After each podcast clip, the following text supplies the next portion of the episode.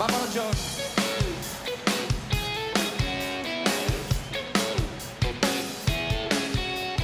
Atrapados en la red. Onda Madrid. 101.3 y 106 FM. One,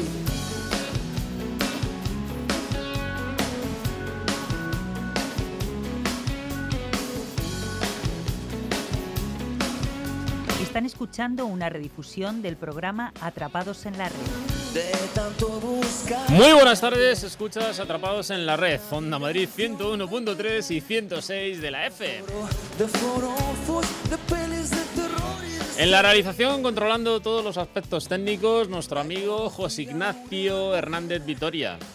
que me escribió amor solo en. Os habla Alberto Burguillo en nombre de todo el equipo de Atrapados en la Red. La Comunidad de Madrid con las nuevas tecnologías aquí, en Atrapados. Te acompañamos los lunes de 7 a 8 de la tarde, no nos falles.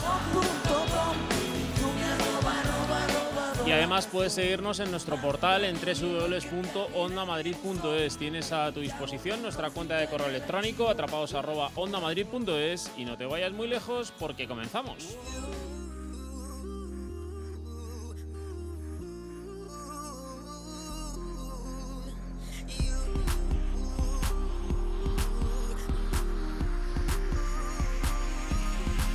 I know you want me. Bueno, pues programón el que hemos preparado para vosotros en el día de hoy. Como solemos hacer todos los lunes, le dedicamos todo nuestro cariño a esta hora de radio que a nivel de tecnología vamos a contaros toda la actualidad que se ha desarrollado durante la última semana. Hoy veréis que hay para todos los gustos y empezaremos lógicamente hablando de todo el follón que se ha montado con LexNet, ya sabéis ese portal que la Administración de Justicia, mejor dicho, el Ministerio de Justicia ha puesto a disposición de, de toda la Administración de Justicia para sus gestiones en los procedimientos administrativos y jurídicos eh, y que ha habido problemas al respecto de los accesos. La semana pasada tuvimos un debate con Víctor Domingo acerca del uso de esta aplicación y esta semana tendremos qué ha pasado a nivel legal, qué consecuencias puede tener y cuál fue el motivo técnico que generó esta incidencia. También vamos a conocer cuáles han sido las noticias más importantes que han acontecido durante la semana. Por ejemplo, vamos a hablar acerca de Twitter, cómo se mantiene el número de usuarios y cómo en el último trimestre no se ha incrementado en ningún usuario prácticamente esta red social.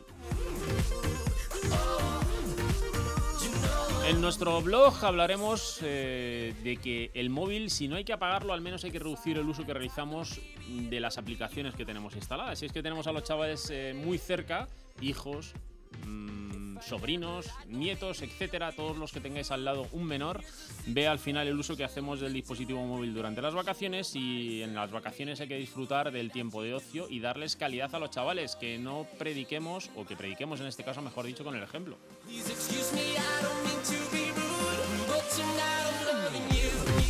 En la ventana de la red, Carmen Martín Tejeda nos hablará de una nueva experiencia de Google y es que siempre nos dan soluciones de todo tipo. Hoy hablaremos de ciudades digitales.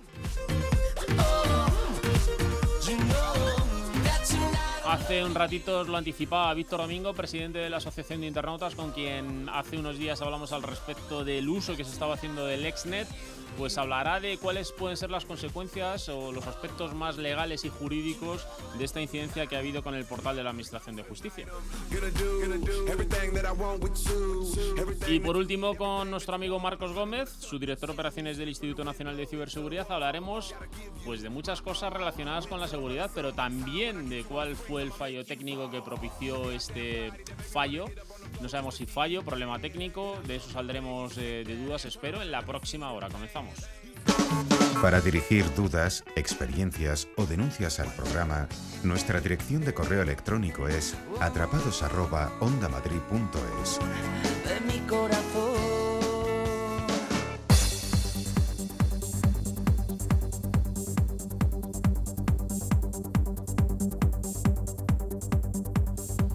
Bueno, pues eh, vamos a hacer un repaso a los titulares en cuanto a noticias que ha dado la semana, porque como os decía, traen noticias para todos los gustos. El primero de ello, y volvemos a repetirnos, es el fallo de seguridad que ha obligado a la justicia a parar, o al Ministerio de Justicia a parar LexNet, su red informática de intercambio de información entre las sedes de las sedes judiciales de nuestro país. Parece que la vulnerabilidad fue identificada por un juez de Murcia y que el servicio ya está restablecido y funciona con plena normalidad. Hoy os decía que en Atrapados veremos el aspecto técnico que generó la incidencia y también el jurídico y legal que se abre a partir de ahora, ya que la Agencia de Protección de Datos está actuando de oficio en el incidente.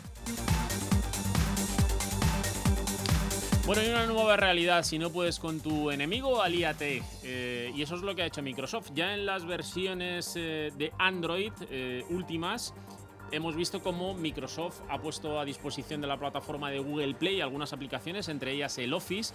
Y en esta ocasión parece que en su nueva, con sus nuevas actualizaciones de Windows 10 lo que va a hacer es propiciar un acercamiento entre las dos plataformas rivales, entre la plataforma de Apple y la plataforma de Android. Es decir, se va a hacer digamos, más amigable el tener un sistema operativo Windows 10 instalado en un dispositivo PC o en un dispositivo móvil a la hora de intercambiar información con plataformas de Apple y plataformas de Android. Estas betas ya las podéis disfrutar, pero la versión definitiva se espera que sea o que esté disponible a partir del mes de septiembre.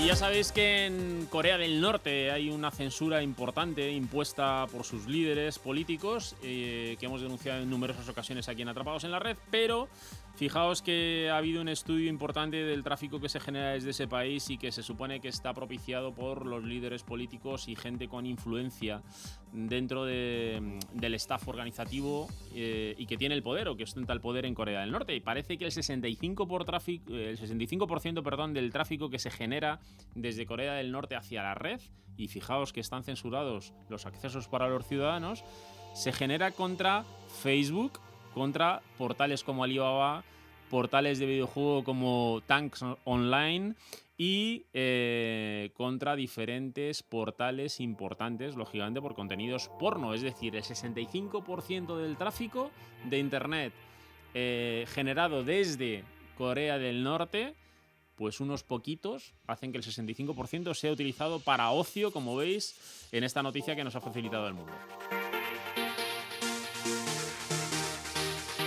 Y por último nos toca hablar de Twitter. Si ya hace unos meses os dijimos que Facebook eh, seguía arrasando y que ya eran más de 1.600 millones de usuarios eh, a nivel mundial y que consiguió la cifra récord durante el 2016 de tener a uno de cada siete habitantes del mundo conectados a la red, consiguiendo un mil millones de usuarios únicos en un momento determinado.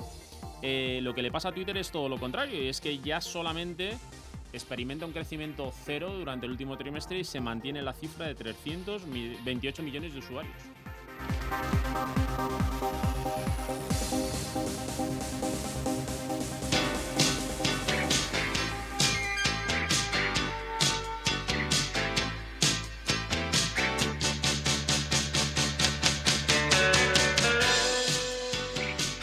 Bueno, pues llegaron las vacaciones para algunos y esos días de asueto que estabais esperando y Carlos desde su blog nos dice, pero chico, apaga el móvil.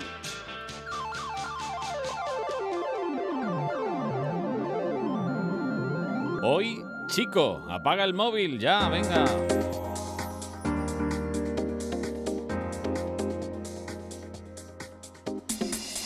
Llegan las vacaciones, días de asueto para todos y hay que intentar desconectar. Para ello es básico hacerle menos caso a nuestros dispositivos. Grandes y pequeños, adultos y niños.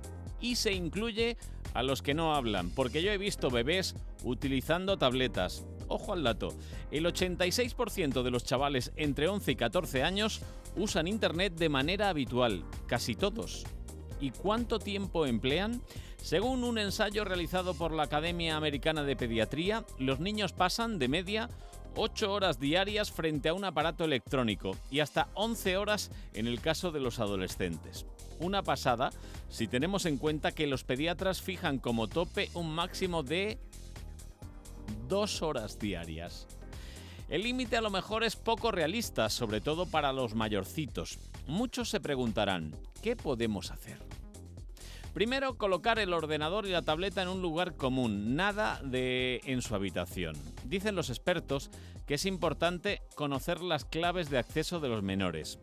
No dejar el móvil en su dormitorio por la noche, pactar con ellos unas reglas de uso y advertirles de los peligros potenciales de las nuevas tecnologías. ¿A que suena bien? es sensato y muy ordenado, pero lo crucial es predicar con el ejemplo. Si ellos nos ven todo el día conectados al ordenador y al móvil, incluidos las fiestas de guardar, los sábados, los domingos, estas vacaciones, como os decía al principio, pues que nada, que no somos buen ejemplo, que nuestros hijos nos ven cuando volvemos de trabajar y estamos consultando los correos o mientras conducimos y estamos con el coche contestando mensajes en WhatsApp o aprovechamos la comida o la cena para cliquear me gusta de Facebook y así no podemos pedirle a nuestros vástagos eso de niño, apaga ya el móvil.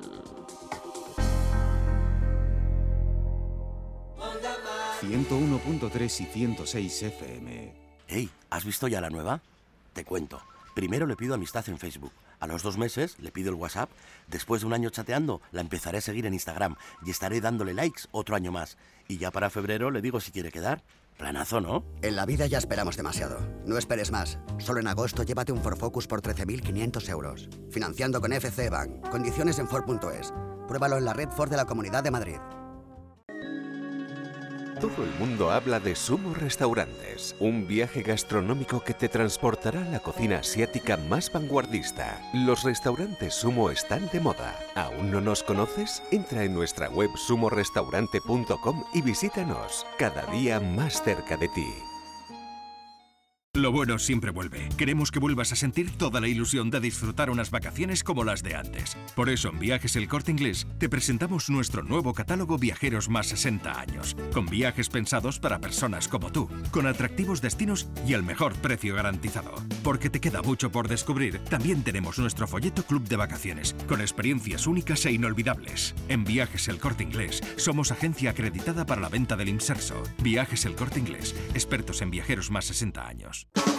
Atrapados en la red, sin horario en nuestra web www.ondamadrid.es. Durante toda la semana, cualquier hora del día o de la noche.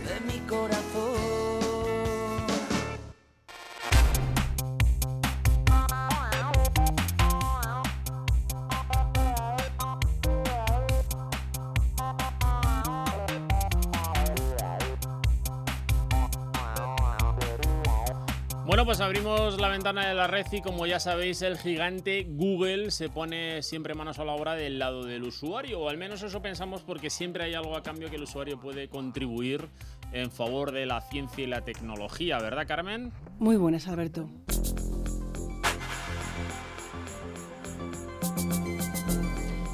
Google continúa cartografiando el planeta a ritmo de Street View. Cuando puede, lo hace con el ya mundialmente conocido coche de Google. Y cuando no puede, porque el camino se lo impide, con la mochila Trekker, que es así que llega hasta los rincones más recónditos del mundo. Ahora, por primera vez, Google ha colocado la mochila a una celebrity, y nada menos que de la familia de los Lannister. Vicky Campetela es portavoz de Google España. una colaboración con una celebridad, con Nicolás Coster Waldau, que además de ser embajador de buena voluntad de Naciones Unidas, es eh, Jaime Lannister en Juego de Tronos.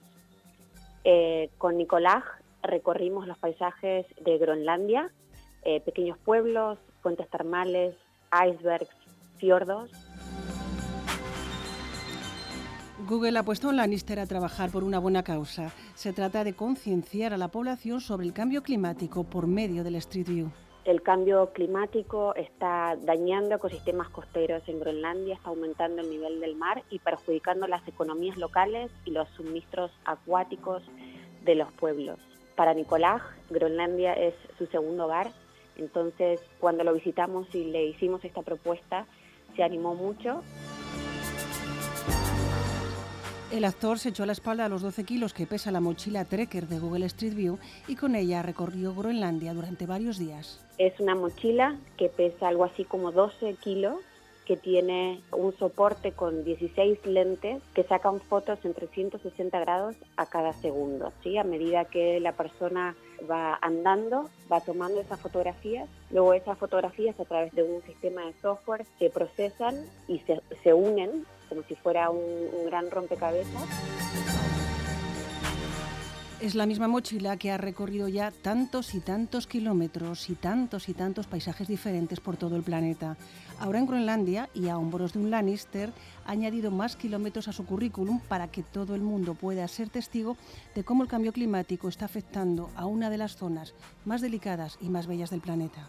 Desde pequeños pueblos con casas de colores vistosos y colinas por donde corren ovejas, hasta fuentes termales y geotérmicas, icebergs y fiordos donde por ejemplo se encuentran la segunda capa de hielo más grande del mundo. Esta capa al derretirse vierte 300 millones de toneladas de hielo al océano al año.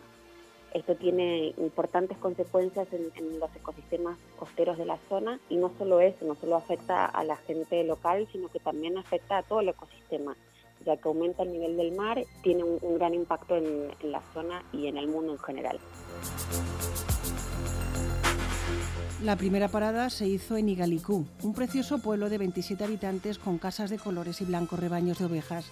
La última parada fue en el impresionante fiordo helado de Cuorog. Nosotros podemos repetir el recorrido a golpe de ratón. Estas imágenes están disponibles en Street View en Google Maps, así que están a un clic de distancia de cualquier usuario en cualquier rincón del mundo para que pueda conocer cómo el cambio climático está afectando a nuestro planeta. Ya está disponible, ya se puede disfrutar de los especiales y espectaculares rincones de Groenlandia desde casa, recorrer en Street View los hielos, observar las flores que cada vez más surgen entre la hierba, visitar los restos de construcciones vikingas, los espectaculares glaciares, la increíble frontera entre el hielo y el mar, toda la belleza en peligro de la tierra de los Inuit.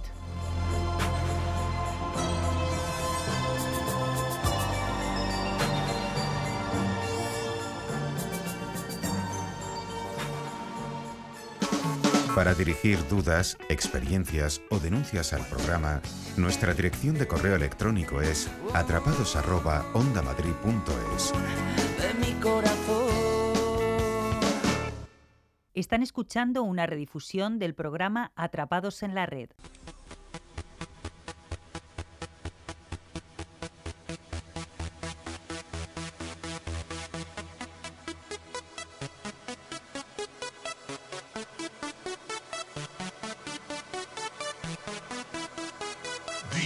International Big Mega Radio Smasher. Bueno, pues lo anticipábamos en nuestro sumario, es que la revolución digital, las mejoras en los dispositivos que consumimos día a día, también la red, eh, gracias a la calidad del servicio que desde cualquier parte prácticamente ofrecen conectividad, una muy buena calidad, pues hace que los eh, aspectos necesarios para desarrollarnos tecnológicamente en el día a día pues vayan evolucionando. En este caso hay diferentes servicios orientados al ocio en el que poco a poco van teniendo más penetración entre todos los usuarios de la red y de los que hay que pues mantenerse perfectamente informados para no tener ningún disgusto y jugar de forma segura en los portales de juegos online. Hoy hemos eh, contactado con Claudia Gianmarini, directora de marketing y comunicación en Ventura 24, donde vamos a hablar acerca de cuáles deben ser eh, las pautas más importantes que hemos de seguir cuando jugamos a este tipo de, de juegos online. Mm, muy buenas tardes, Claudia, ¿cómo estamos? Buenas tardes, muy bien. Bueno, pues un placer tenerte en la sintonía de Onda Madrid. Seguro que muchos oyentes en el día de hoy eh, pues van a agradecer esta charla que vamos a tener contigo, sobre todo cuando el objetivo en este caso es qué debemos tener en cuenta para que esto de jugar online sea algo seguro ¿no? y no corramos riesgos. Claro, y para ganar los 139 millones de euros que están para el sorteo de mañana de Euromillones y entonces creo que van a Mm, estar eso- eso interesados. apetece. Yo me voy a tomar buena nota al respecto de todo lo que nos Claro. digas porque son unos pocos euros. Yo no los gano en una tarde, ¿eh, Claudia. Eh, los 139 no, millones. ni No yo, gano. nadie, creo. bueno, alguien eh, a lo seguro. mejor sí, pero... Sí, seguro. Bueno, pues eh, además hace poquito hemos tenido, hemos celebrado el Día de Internet, una semana grande con diferentes eventos y, y no puede, bueno, eh, también incidentes de seguridad, el WannaCry, no tenemos a la comunidad internauta un poco revolucionada, así que yo creo que estas pautas que nos vas a dar nos van a venir muy bien a todos. Claro, Eh, nosotros justo para celebrar el Día de Internet hemos querido eh, compartir con el público esta guía eh, redactada eh, en colaboración con Confianza Online, que es, un es una asociación, una tercera parte que hace auditoría a las páginas web y con la que colaboramos y que nos ha hecho una auditoría también para decir que eh, gestionar la compra de lotería en Ventura 24 es seguro. Eh, y entonces hemos querido ofrecer a los usuarios estas pautas para que puedan sentirse seguros a la hora de gestionar la compra de lotería por Internet, porque hoy, eh, hoy en día eh, todos los servicios se van siempre más gestionando por Internet y el juego eh, es uno de estos. Claro que sí. Eh, el juego, además, eh, que está muy asociado pues a los eventos deportivos también, que últimamente están teniendo mucha explosión, y, también la publicidad que nos invade, pues invitándonos a jugar eh, online, ¿no? Y, y está teniendo mucho tirón porque desde caras reconocidas por todo el público son los que hacen las campañas de marketing de estas compañías, con lo cual son muy atractivas y preocupa que sean los chavales los que se inician en este tipo de juegos, ¿no? Muy rápido. Claro, en este caso, yo en nuestra web gestionamos productos de lotería apuestas del. Estado y no de apuestas deportivas. El producto más deportivo es la quiniela. Claro. Pero sí, por ejemplo, esta es una de las condiciones que también hay que mirar cuando se eh, juega online. Por ejemplo, si hay limitaciones y siempre tienen que haber porque los menores de, de edad no pueden jugar online. Claro que sí. Eh, luego hay muchas otras indicaciones que damos en nuestra guía, por ejemplo, los de comprobar los datos de la empresa, que siempre tienen que estar visibles, por ejemplo, en las condiciones generales de compra. Eh, además, tienen, el usuario tiene que informarse sobre el producto que está, está comprando, como por ejemplo el precio, eh, lo que digamos las apuestas que, que está comprando, eh, el, em, la información, eh, cómo la empresa gestiona la información sobre la privacidad, sobre sus datos y, y luego muy importante la, eh, cómo eh, se gestiona el, eh, el cobro de los premios. Sí, porque, eso es importante también, ¿no? A El ver, saber. porque eh, se juega para ganar. Mm, evidentemente. Evidentemente, entonces es muy importante saber que en el momento en el que se recibe un premio, eh, se está mm, en contacto con una empresa seria que gestiona eh, la parte del premio. Por ejemplo, en nuestro caso somos nosotros mismos que gestionamos con el usuario en completo anonimato, eh, bueno, eh, cuidando de su anonimato de cara al exterior. Claro. Está claro que nosotros vamos a contactar con él y a gestionarle toda la eh, todo las- mm, lo que es necesario para que se le ingrese el premio en su cuenta bancaria. Eh, y también gestionamos la parte de impuestos cuando es un premio grande que necesita, digamos, el O sea, pago que en este caso- de su- unos impuestos. En sí. este caso, Claudia, podríamos transmitir a nuestros oyentes que desde Ventura 24 lo que hacéis es la gestión eh, o la intermediación entre eh, el portal, en este caso, o el tipo de juegos, quiniela, lotería primitiva, etcétera, y el usuario final para que haya pues una confortabilidad de este último a la hora de recibir los premios que, que cosecha, ¿no?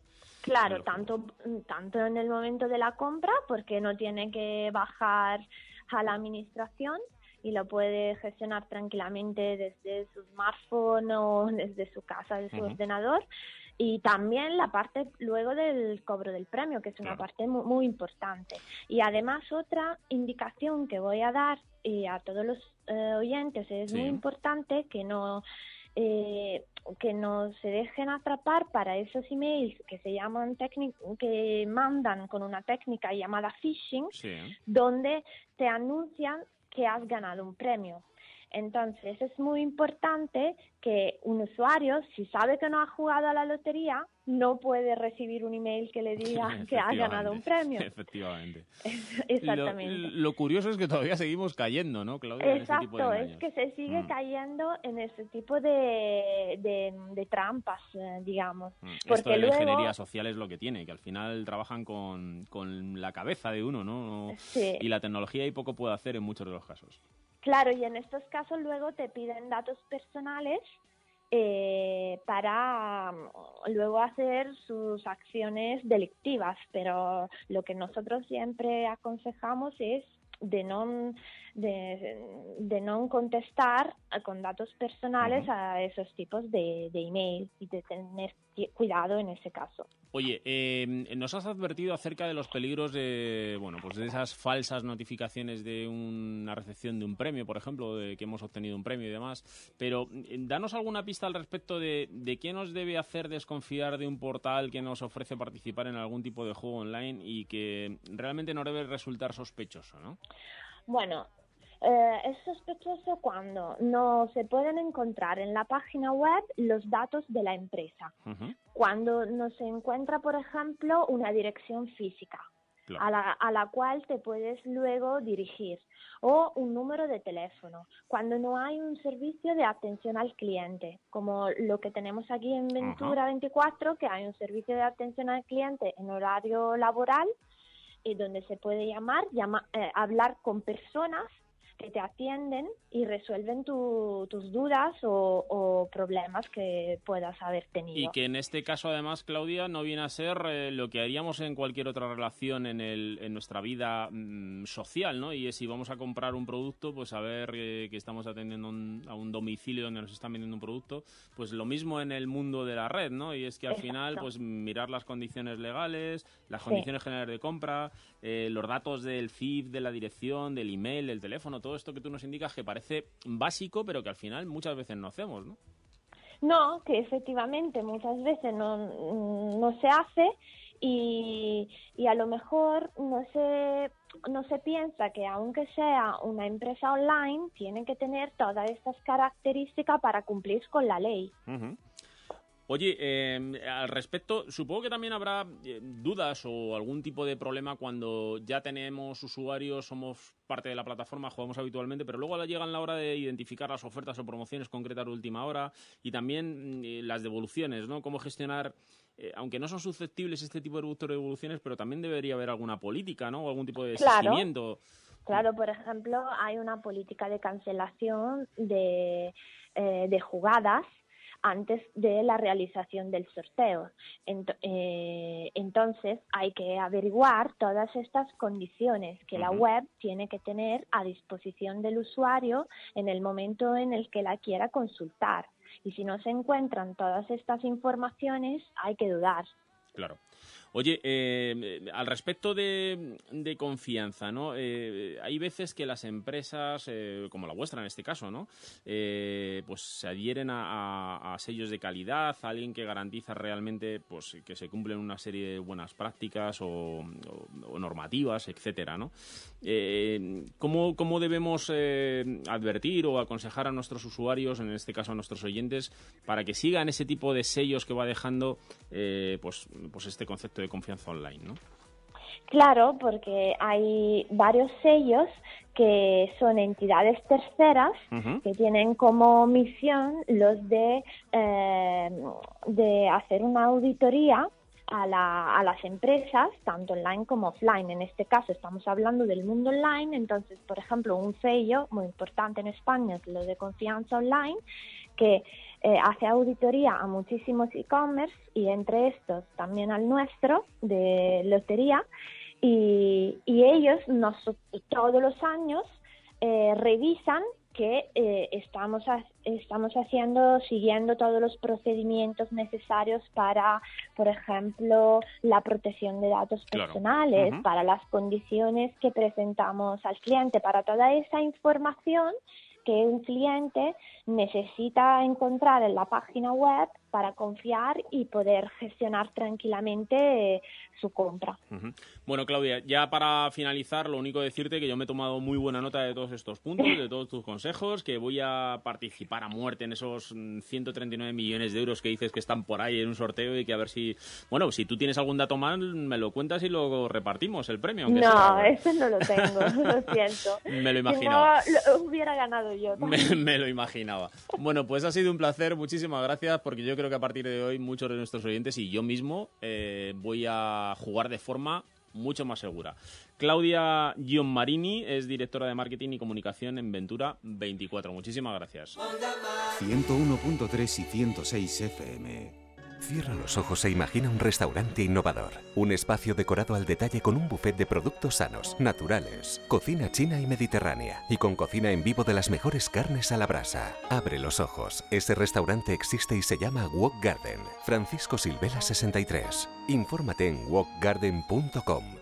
Lo bueno siempre vuelve. Queremos que vuelvas a sentir toda la ilusión de disfrutar unas vacaciones como las de antes. Por eso en Viajes El Corte Inglés te presentamos nuestro nuevo catálogo Viajeros más 60 años, con viajes pensados para personas como tú, con atractivos destinos y el mejor precio garantizado. Porque te queda mucho por descubrir, también tenemos nuestro folleto Club de Vacaciones, con experiencias únicas e inolvidables. En Viajes El Corte Inglés somos agencia acreditada para la venta del Inserso. Viajes El Corte Inglés, expertos en viajeros más 60 años. Para dirigir dudas, experiencias o denuncias al programa, nuestra dirección de correo electrónico es atrapados@ondamadrid.es.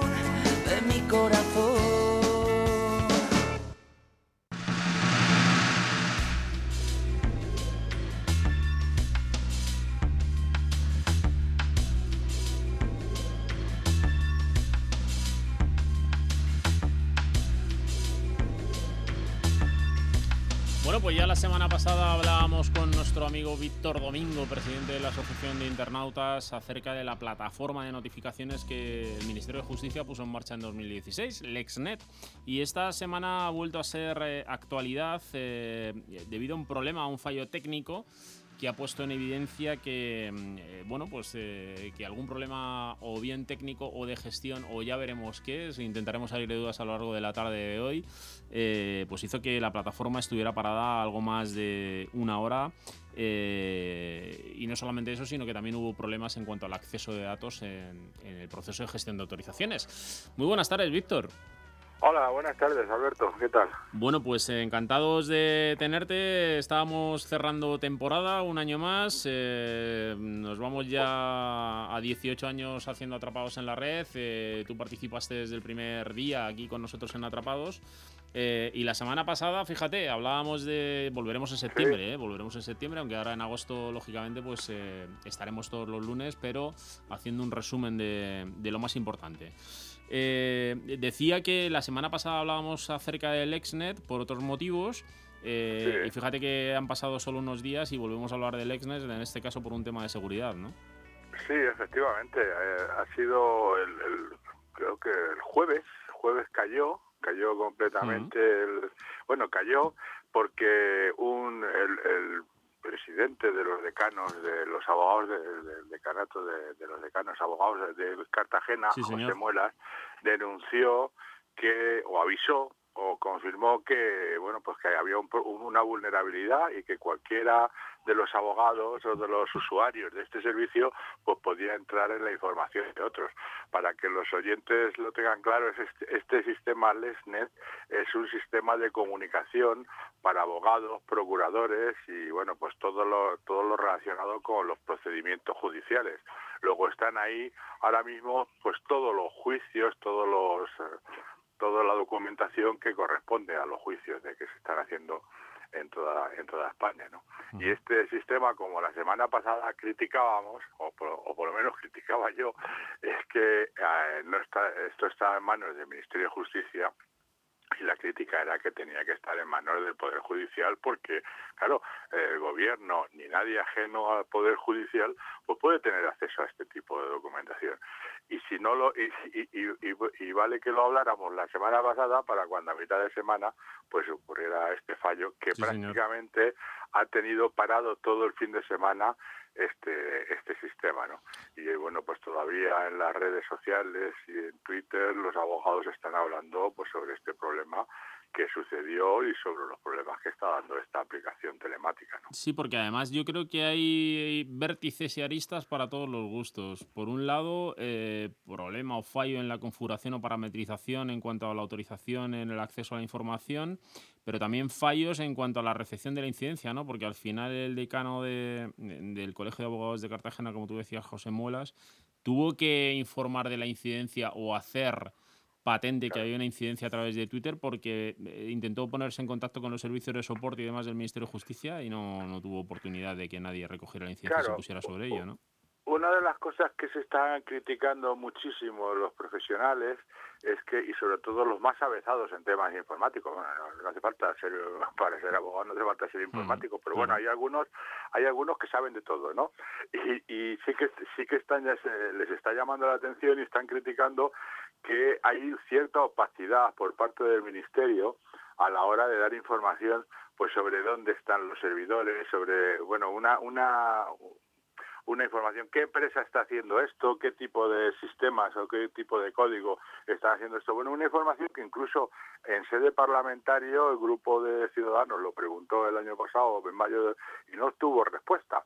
Y yo creo que, oye, es este tipo de cosas. Cuando el gobierno se ha gastado pues más de 7 millones de euros en hacer esto, pues yo creo que es una información que se debería de conocer. qué empresa está haciendo y cuál, esto tenía que ser mucho más transparente y mucho más... eh, eh, sí, bueno, pues, eh, menos opaco, vamos.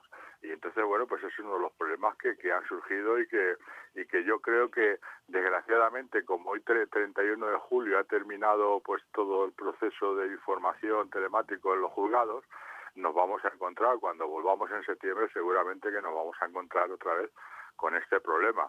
Y desde luego en el Congreso están varios grupos, ya han pedido, desde el PSOE, Podemos, Ciudadanos, han pedido que comparezca el ministro para dar explicaciones sobre lo que ha pasado el otro día y lo que ha pasado y las consecuencias que puede tener, que se pueda ver esta información. Pues bueno, imagínate un, un proceso judicial que está que está sus judice, ¿no? Que no que, que es secreto. Entonces, que, claro, este tipo de cosas tendría que haber un control más exhaustivo y mayor mayor transparencia cuando es un asunto tan sumamente delicado, ¿no? Que no es una cosa baladí, ¿no?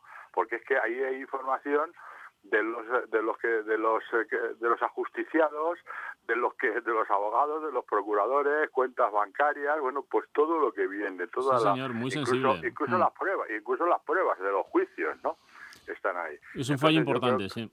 Exactamente, y eso pues habría que tener, que- los gobiernos no se tomaran esto como si fuera un juguete o, o un titular ahora decir, bueno, ya está la- digitalizada la justicia. No, no, hay que digitalizar la justicia, la tiene que gestionar, quien la tiene que gestionar y es el Poder Judicial y no otra, ni una comunidad autónoma, ni un ni, ni el gobierno, ni nada, tiene el Poder Judicial quien tiene que tener esa información a buen recaudo y desde luego pues eh, cumplir las garantías judiciales y separar los poderes de una manera absolutamente clara, ¿no? Y además informáticamente y técnicamente se puede hacer, ¿no? Claro que sí. Oye, eh, decía yo que había muchas aristas porque también eh, ha habido controversia en cuanto a qué tipo de información estaba expuesta, ¿no? Porque por un lado parecía que sí que se había expuesto toda esta información que estábamos comentando tú y yo, eh, bueno, pues eh, permitía a, a letrados acceder a, a carpetas del resto de abogados, incluso descargar esas notificaciones, pero sin embargo el Ministerio de Justicia dice que no, ¿no? Que, que no es cierto que cualquier abogado pudiera acceder a cualquier tipo de expediente y demás. O sea que también en cuanto al tipo de incidencia no ha habido acuerdo en cuanto a lo que manifiesta Claro, en este caso. que, Mm. que el ministerio puede decir lo que le venga en gana, pero lo que sí que es cierto, que fíjate si sería grave que el, el sábado el ministro hizo una reunión de crisis y convocó a procuradores y abogados y todo esto Sí, para hablar sobre este asunto. O sea que el sábado tuvieron que estar trabajando y hablando de esta. Otra cosa es que no ha trascendido lo que allí se habló y en que, o sea, que yo realmente el, el comunicado del Ministerio de Justicia lo pongo un poco en la nevera porque tampoco decía el comunicado que iba a haber esa reunión el sábado de, con carácter de urgencia y ha, y ha estado el sistema cerrado, pero cerrado eh, todo el fin de semana, desde el viernes por la tarde hasta hoy por la mañana, ¿no? O sea que algo, algo grave ha tenido que suceder. Otra cosa es que no se quiera contar. Entonces, bueno, lo tendrá que contar el ministro en sede parlamentaria, si no lo quiere hacer a los profesionales, ¿no? Pero Sí, yo es creo curioso. que como ciudadanos, como ciudadanos y como, como justiciables, tenemos derecho pues a saber y que haya una garantía sobre primero la, tra- la, la transparencia de este tipo de sistemas informáticos y telemáticos de cara a los usuarios y después que se separen los poderes y, desde luego que nuestra privacidad esté es absolutamente cubierta porque esto es un esto es un derecho fundamental de hecho el Consejo General del Poder Judicial y creo que la propia Agencia de Protección de Datos Sí, ante todos estos rumores que se han que ha habido pues creo que van a actuar de oficio ¿no? Sí, señor. Como no puede ser de otra forma. Eh, Claro, a mí claro. hay otra cosa que también me preocupa muchísimo y es que al final el canal de comunicación con la ciudadanía desde una administración pública pues no puede ser Twitter. Twitter puede ser un complemento o cualquier red social puede ser un complemento, pero no puede ser que el Ministerio de Justicia comunique del parón técnico para mantenimiento técnico y la solución de esta incidencia eh, y también de la puesta en marcha y que vuelve a estar operativo la plataforma a través de Twitter. No, no parece muy, muy, lógico. que, hombre, yo creo que hay que ser serio y tomarse esto de, de los servicios telemáticos pues mucho más en serio, ¿eh? Porque, porque oye, no, se- no, no hay que buscar solamente el titular, hay que dar servicio a los ciudadanos, buen servicio, porque para eso sirve el tema de la digitalización y de luego hacer las cosas como se deben, ¿no? Y una de las cosas que se debe hacer en este país, pero vamos, esto es una opinión muy personal, pero que, que estoy absolutamente convencido de ello, es que hay que separar los poderes. Y una cosa es el Ejecutivo y otra cosa es el Poder Judicial. Y desde luego no, no puede estar la información judicial en manos del Gobierno ni de los gobiernos de las distintas comunidades autónomas, independientemente del partido que gobierne, porque hoy gobierna aquí, pero bueno, eh, eh, en, en- en el País Vasco gobierna Bildu, ¿no? En algunos sitios. Entonces, fíjate tú que, te- que tenga esa gente acceso a todos los juicios que se están que se están desarrollando.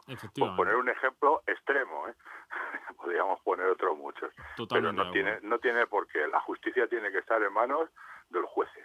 Y luego queda el melón ya definitivo y es saber si después eh, de que pase este mes de agosto y se recupere la actividad parlamentaria tendremos respuesta a lo que todos nos preguntamos y es básicamente qué fue lo que quedó expuesto durante el tiempo de la incidencia, cuánto tiempo llevaba produciéndose esta incidencia, porque quizá fue detectada en ese momento pero llevaba días o semanas o solamente minutos. Sí, la Eh, abogacía abogacía.es dijo Ujú. que esto eh, había estado seis días expuesto. ya, fíjate. Eh, eh, ¿Sabes? O sea que ahí, está habiendo ahora mismo informaciones para todos los gustos, pero ¿sabes por qué pasa estas, eh, hay este tipo de informaciones?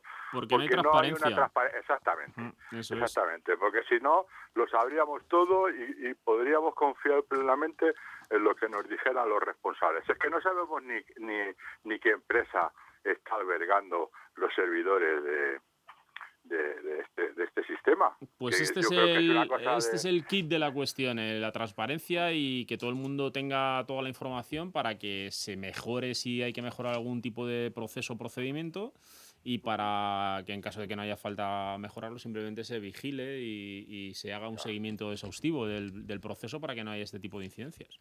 Exactamente. Bueno, señor, pues eh, que pase nada. usted muy buen verano, que el mes de agosto hay que descansar, compartirlo con, con los que tenemos cerca y que nos aguantan durante el resto del año y que también nos ayudan a ponernos las pilas para seguir el año Bueno, que viene una temporada más. Nos, nos seguiremos viendo por las redes sociales hasta Sí, que hablemos en septiembre. Eso está hecho. Un abrazo, amigo. Un abrazo. Buen verano, hasta adiós, luego. Alberto. Atrapados en la red, sin horario en nuestra web www.ondamadrid.es. Durante toda la semana, a cualquier hora del día o de la noche. de mi corazón. Están escuchando una redifusión del programa Atrapados en la Red.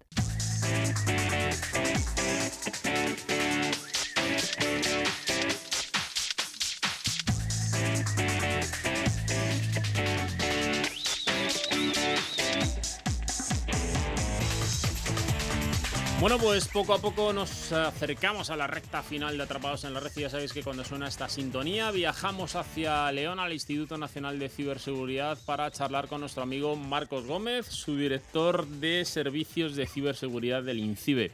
Muy buenas tardes, Marcos. Pues muy buenas tardes, Alberto. Bueno, pues eh, en las fechas en las que nos encontramos seguro que te pillamos preparando la maleta, quizá, ¿no? Pues Ya está, ya está hecha. Ajá, qué bueno, qué bueno. ¿Cómo, cómo me gusta ese día, eh, en el que uno ve la maleta que solo le falta echar a andar ella solita? Sí, la depresión viene luego cuando la vuelves a hacer para volver. Ujú. Para volver cuesta más, incluso cerrarla, pero hay veces que cuando uno abre la puerta de su casa y retorna con las maletas también le da satisfacción, ¿eh? Sí, sí, volver a casa es estar en tu sitio y olvidarte un poco de líos de mucha gente. Bueno, Marcos, eh, vamos a comentar con nuestros oyentes en el día de hoy temas yo creo que de muchísimo interés. El primero de ellos, además, eh, eh, aplica perfectamente porque estamos en, una época del año, en esta época estacional en la que uno puede realizar con más asiduidad este tipo de trámites, que son las reservas de, pues, de un alquiler a través de Internet. Y, si no anda uno con mucho ojo, pues acabar picando en una estafa, ¿no? Pues sí, Alberto, la verdad es que mm, cada vez hay que hilar más fino a la hora de buscar ofertas en Internet.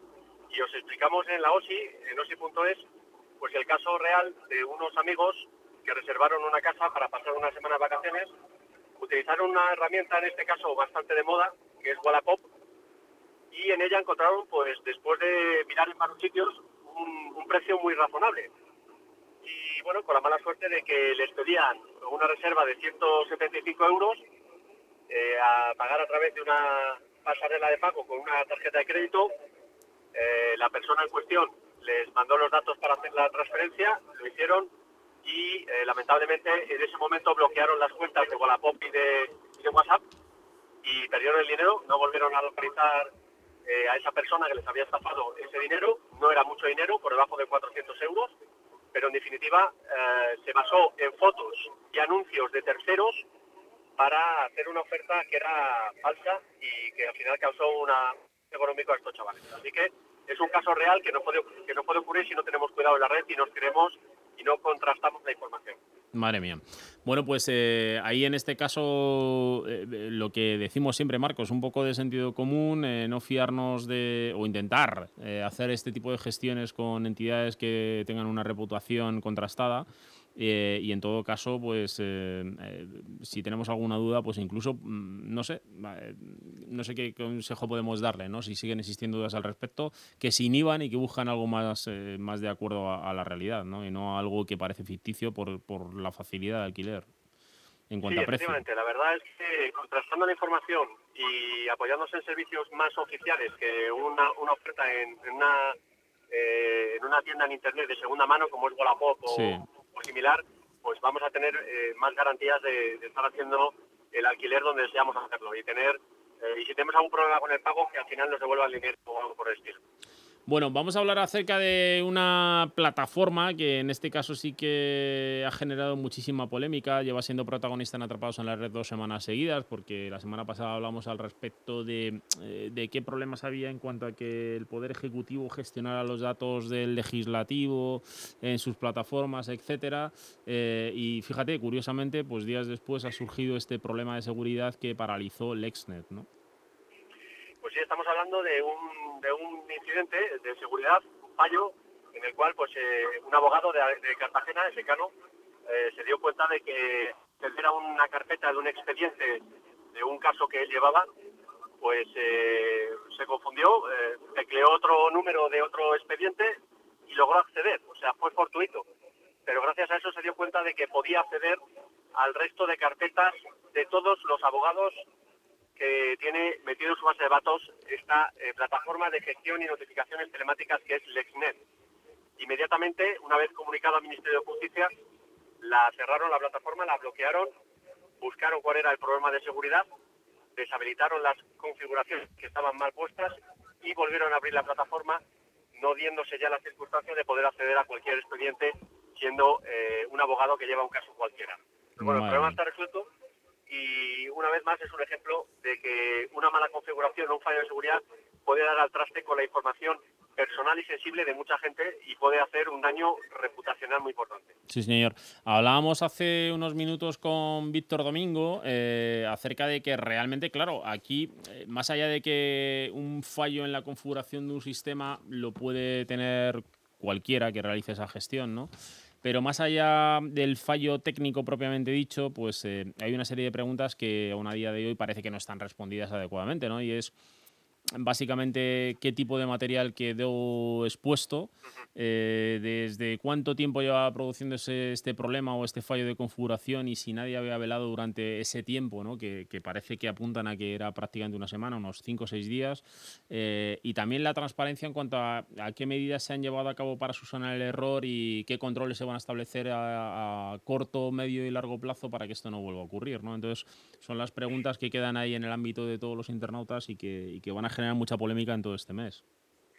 Sí, bueno, eh, la verdad es que las acciones eh, a tomar son bastante claras a la hora de hacer auditorías de seguridad eh, periódicas que permitan descubrir este tipo de malas configuraciones o de fallos de seguridad. Por otro lado, que la codificación del software que va por debajo de ese sistema, ese mal de red, pues también pase por una auditoría de código que evite problemas mayores.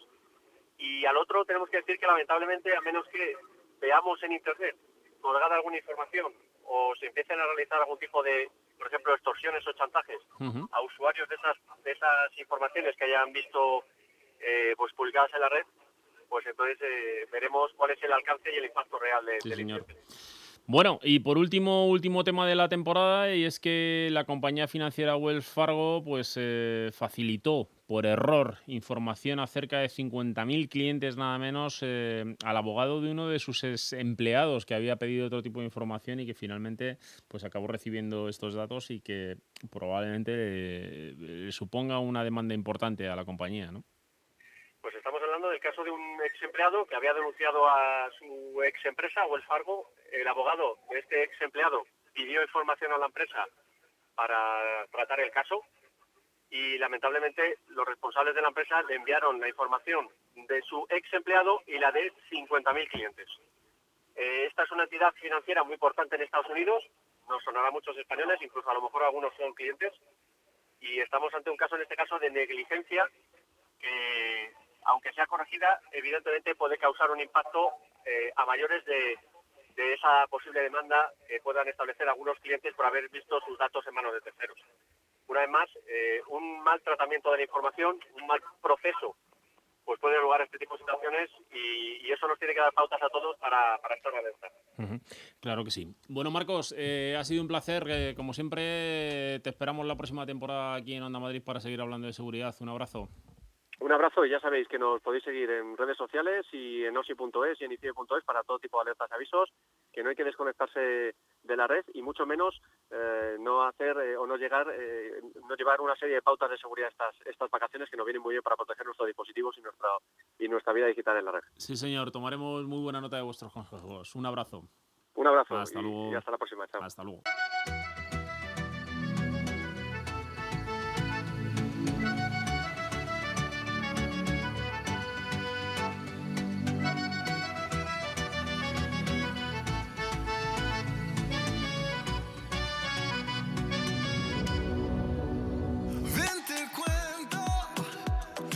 Amigos, pues hemos llegado al final. Si os hemos entretenido, objetivo cumplido. Ya sabéis que en nuestro portal podéis recuperar este programa y llevártelo descargado en tu podcast, escucharnos en cualquier parte. Si no, pues a través de nuestra plataforma en www.ondamadrid.es puedes seguir la programación habitual de Onda Madrid. Y os espero a la vuelta en septiembre. Un abrazo a todos. Hasta luego. Si tú quieres nos bañamos, si tú quieres nos soplamos para secarnos lo mojado.